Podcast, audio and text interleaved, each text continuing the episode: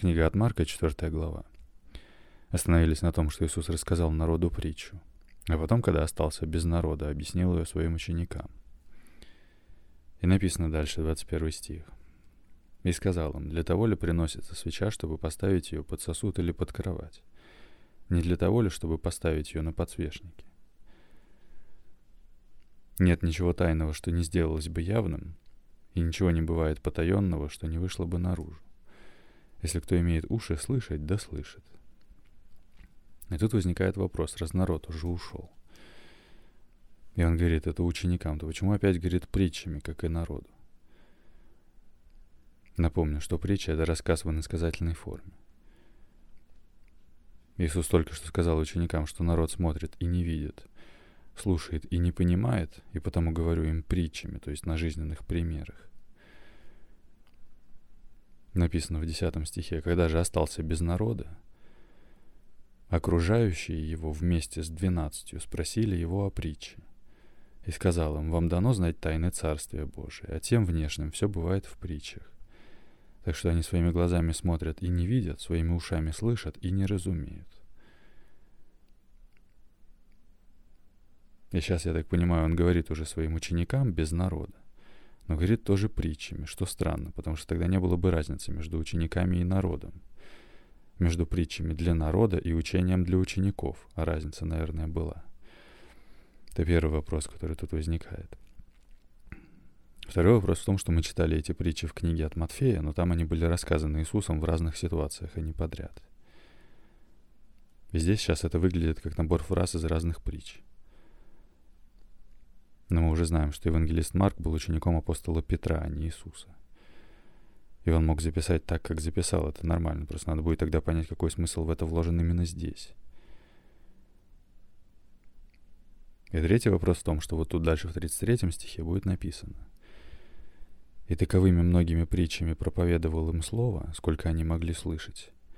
Без притчи же не говорил им, а ученикам наедине изъяснял все».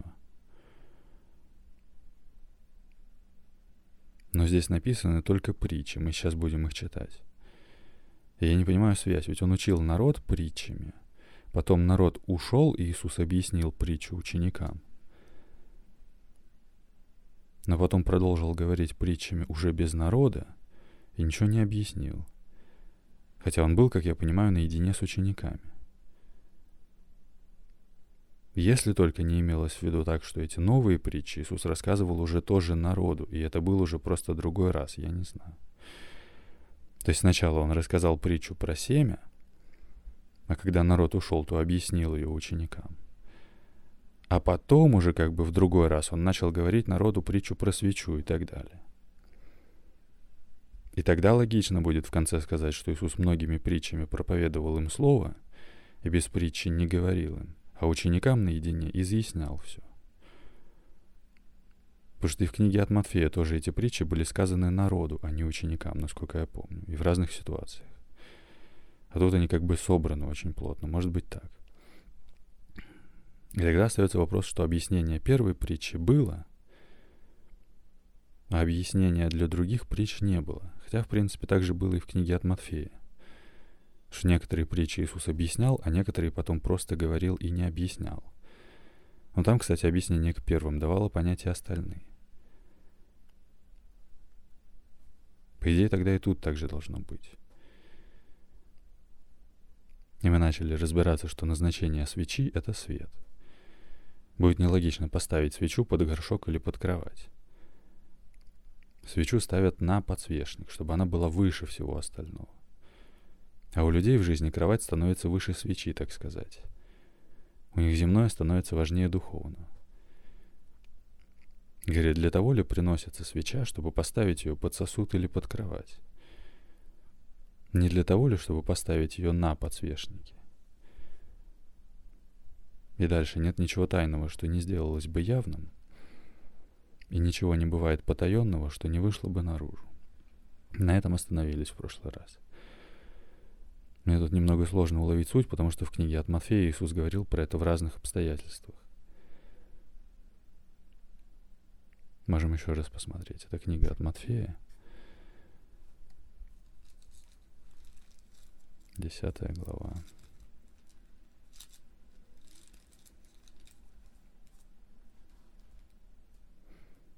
Тут Иисус назначает 12 апостолов и говорит им, что, мол, вот я посылаю вас как овец среди волков. Но, говорит, не бойтесь их, ибо нет ничего сокровенного, что не открылось бы, и тайного, что не было бы узнано. И потом 27 стих, что говорю вам в темноте, говорите при свете, и что на ухо слышите, проповедуйте на кровлях. Кстати, интересно, что тут в конце тоже просвет. То есть, возможно, есть определенная логика в том, что Марк записал это сразу после притчи про свечу. И в книге от Матфея Иисус говорил про свечу в пятой главе, мы смотрели в прошлый раз. То есть здесь в десятой главе мы уже тоже про свечу бы знали. Если Марк действительно очень емко сжал фразы из разных притч, сказанных в разное время, записав их как бы подряд, то вроде бы как тогда и правильно. То есть возможно, что, не знаю, там, допустим, за год Иисус был в разных местах и в разных ситуациях и учил народ притчами. А Марк мог взять притчи за весь этот период и кратко записать их подряд. Может быть так. И получается тогда, что Иисус говорит ученикам, мол, что на ухо от меня слышите, проповедуйте на крышах, и что говорю вам в темноте, говорите при свете. Нет ничего сокровенного, что не открылось бы — и тайного, что не было бы узнано. А у Марка здесь мы читаем.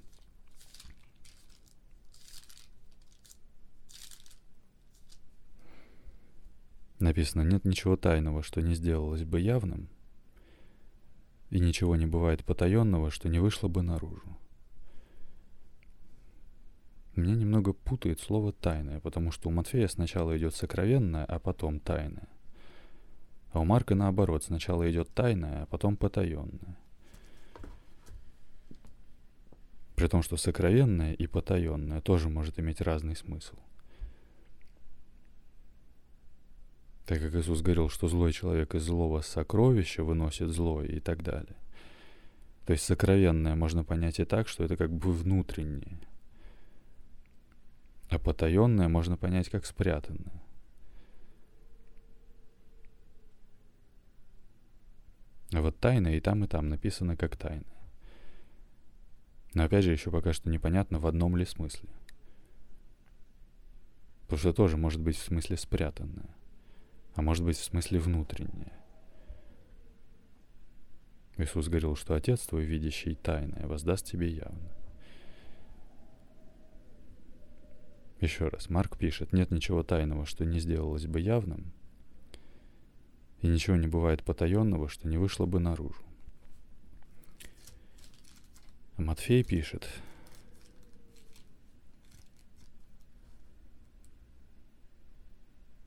нет ничего сокровенного, что не открылось бы, и тайного, что не было бы узнано. Интересно, давай, может, посмотрим в поиске, что такое сокровенное и что такое тайное вообще. Сейчас, секундочку, я тут закрою кое-что. И напишу в поиск тайное это.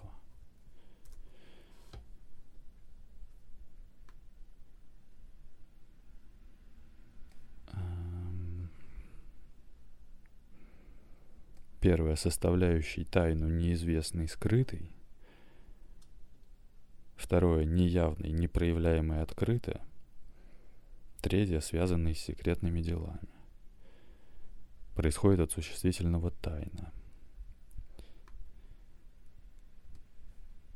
Тайна – нечто неизвестное, неразгаданное, нечто скрываемое кем-то от других, скрытая причина, сущность чего-либо – и вот мне кажется, подходит этот вариант. Скрытая причина, сущность чего-либо.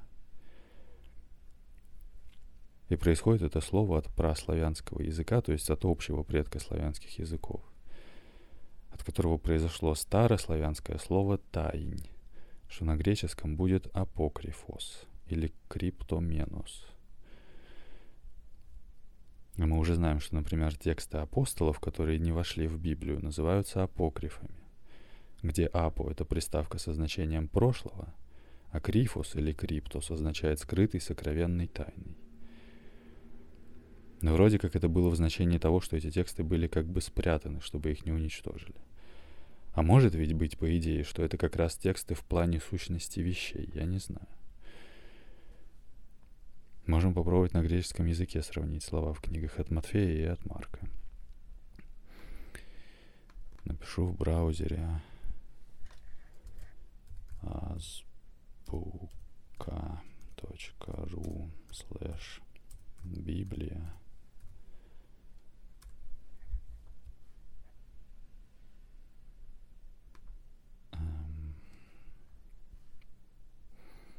Выберу тут книгу от Матфея, десятую главу, и поменяю язык на греческий. Что-то не меняется. Сейчас, секундочку. Обновим. Вот. А, греческий язык. И скопирую тут стих 26. Открою онлайн переводчик. Сейчас. Вот он. И посмотрим. Поэтому не бойтесь их, ибо нет ничего сокровенного, что не открылось бы, и сокровенного, что не было бы узнано. Но при этом по-гречески тут два разных слова. Слово «тайное» по-гречески написано как «криптон», что переводится как «секрет».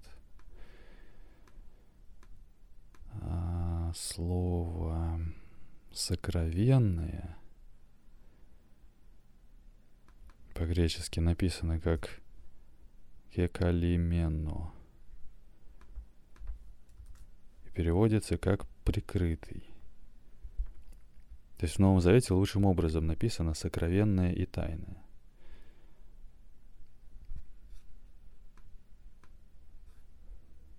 И при этом о сокровенном написано слово «апокалифестай»,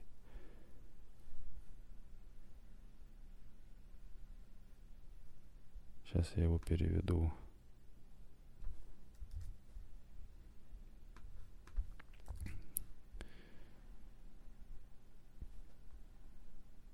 переводится как раскрывается.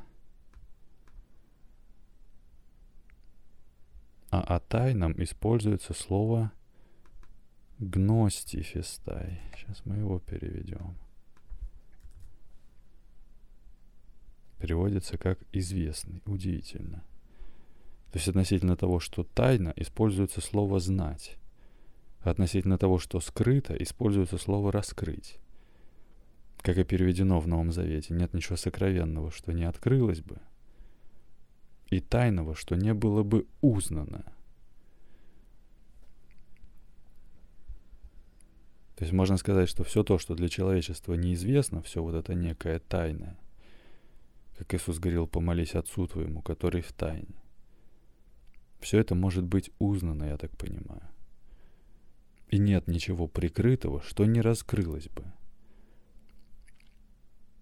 Удивительно, может, не случайно Марк говорит это сразу после того, как говорит о том, что не ставят свечу под сосуд или под кровать.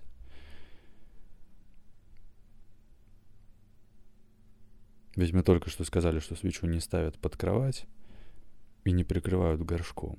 Ее ставят над всем. И если она и стала прикрыта, то, мол, нет ничего прикрытого, что не раскрылось бы. Нет ничего сокровенного, что не открылось бы. И нет ничего тайного, что не было бы узнано, если я, конечно, правильно это понял. Давай книгу от Марка еще посмотрим. Язык вернул на синодальный. Перевод. Вернусь на главную страницу.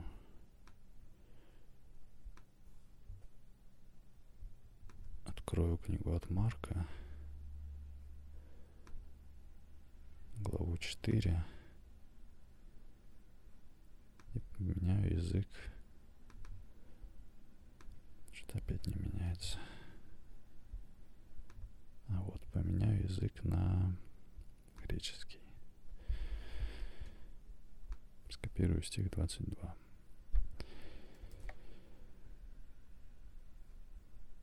Переведем тоже.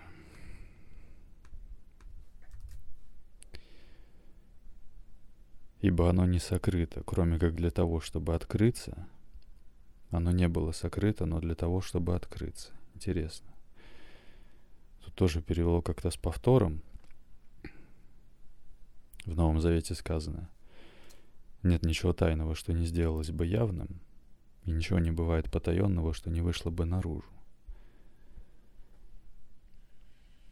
И тут как раз тоже именно слово «тайное» написано как криптон.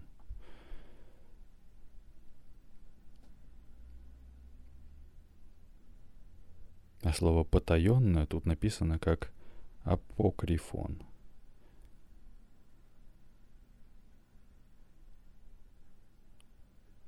И относительно слова «тайное» используется дальше слово фанерофи,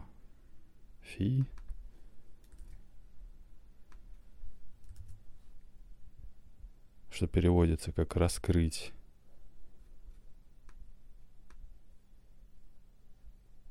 Но и для слова «потаенное» использовано дальше слово «фанерон», что переводится как «очевидный». А если на две части разбить и перевести –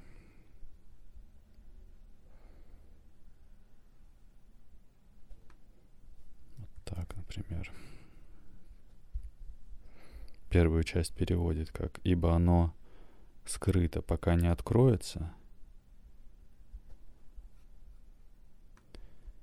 Или если короче, то скрыто, если не быть раскрытым. Или еще короче, если не раскрыть. А вторую часть переводит, как это было сделано не тайно, а для того, чтобы обнародовать. Или короче, скрыто, но должно быть раскрыто. Или еще короче. Но для того, чтобы выйти на свет. Или выйти на свет. Или выявляться или открыто. И вот само по себе слово фанерон переводится как очевидный. Интересно, конечно, пока что не очень понятно. Еще раз. Написано, нет ничего тайного, что не сделалось бы явным – и ничего не бывает потаенного, что не вышло бы наружу. Или вот, как мы поняли, что не вышло бы на свет. И тогда это подходило бы к продолжению про свечу, что, мол, нет ничего сокрытого, что не вышло бы наружу. Это бы даже стыковалось с книгой от Матфея, если я уже не запутался. Осталось тогда с первой частью фразы разобраться. Марк говорит, нет ничего тайного, что не сделалось бы явным. То есть, с одной стороны, это тоже подходит про свечу, которая спрятана под горшком или под кроватью. Но с другой стороны, это больше подходит под то, как Иисус говорил, что Отец твой, видящий тайное, воздаст тебе явно. В том смысле, что явное — это видимое, а тайное — это невидимое. Скрытая сущность, да? Скрытая, как там было, причина или сущность чего-либо. И он говорит, нет ничего тайного, что не сделалось бы явным. И в принципе это действительно может подойти к тому, что сказал и Матфей, когда писал, что нет ничего тайного, что не было бы узнано. Я не священник и не пастор, но вроде бы тогда все как-то встает на свои места. И можем, например, еще варианты переводов посмотреть. Напишу в браузер bible.by.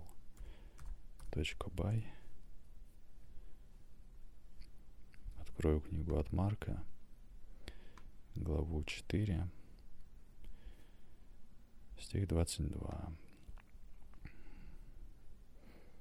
Например, «Ибо нет ничего тайного, что не предназначено изначально стать явным, и если что-то скрывается, то только для того, чтобы выйти однажды на свет».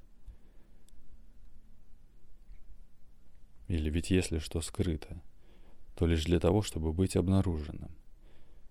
И сокровенным оно стало только для того, чтобы выйти наружу.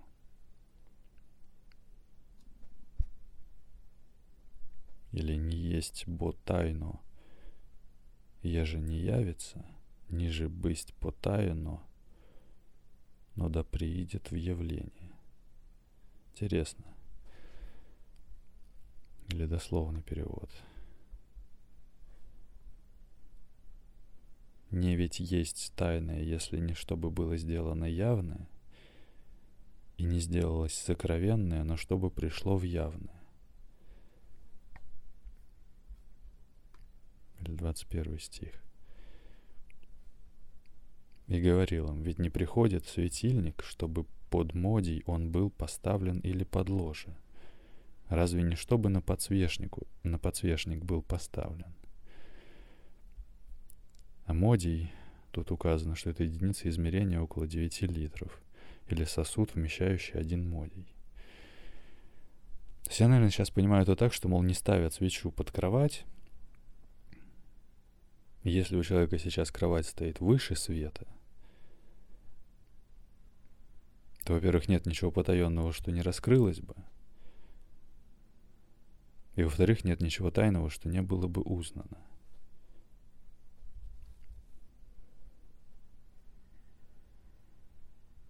Еще раз, и говорил им, ведь не приходит светильник, чтобы под модей он был поставлен или под ложе.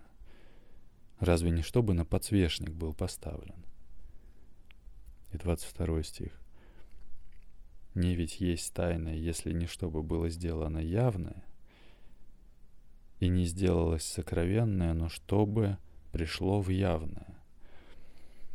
Даже будто можно сказать, что, мол, светильник приходит в этот мир, как бы поставленный под кровать, но должен подняться на подсвечник или как-то так – то есть начинает под, а завершает над. И для него тайное становится явным, не знаю. Еще раз. И сказал им, для того ли приносится свеча, чтобы поставить ее под сосуд или под кровать? Не для того ли, чтобы поставить ее на подсвечнике? Нет ничего тайного, что не сделалось бы явным. И ничего не бывает потаенного, что не вышло бы наружу. Если кто имеет уши слышать, да слышит. И дальше. И сказал им, замечайте, что слышите. Какую меру умерите, такое отмерено будет вам, и прибавлено будет вам слушающим. Ибо кто имеет, тому дано будет, а кто не имеет, у того отнимется и то, что имеет. И мы говорили тоже в книге от Матфея, что как ты можешь дать тому, кто не может взять. Ты при всем желании не можешь ему дать, если он не может это принять. Я приводил в пример фразу, что забери у богатого все деньги, и он снова станет богатым, и дай бедному все деньги, и он снова станет бедным. Потому что он и небольшое количество денег не может иметь. И то немногое, что он имеет, он теряет. Иисус говорит, что, мол, кто имеет, тому дано будет. А кто не имеет, у того отнимется и то, что имеет – или еще он говорил, что верный в малом над многим будет поставлен и так далее. Давай посмотрим тоже варианты переводов. А, ну вот тут еще дальше 23 стих. Если кто-либо имеет уши слышать, пусть слышит. И 24. И говорил им, смотрите, что слышите, в которой мере – в которой мере мерите, будет отмерено вам и будет приложено вам. Интересно. То есть он будто говорит о том, что, мол, вы сами в какой мере понимаете, в такой мере вам и прибавится. Говорит, в которой мере мерите, будет отмерено вам. и будет приложено вам.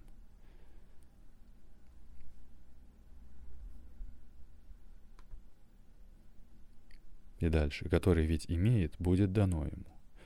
И который не имеет, и которое имеет, будет взято от него. То есть будто, мол, то, что и так есть, человек будет терять, если он то, что имеет, не ценит и не развивает, и не улучшает, так сказать. Это как фраза из Алисы в «Стране чудес», что, мол, здесь нужно идти вперед, чтобы просто оставаться на месте. А чтобы прийти куда-то, нужно бежать изо всех сил. Как бы как на эскалаторе в метро. Чтобы оставаться на месте, нужно идти наверх. И чтобы выйти против движения, нужно туда бежать. А так сам по себе он катится вниз, например. Ну или не знаю, давай еще варианты посмотрим. Это я читал дословный перевод, а тут вот есть еще сравнение переводов. Например, так как кто имеет, тому будет дано больше – а у того, кто не имеет, даже то, что у него есть, отнимется.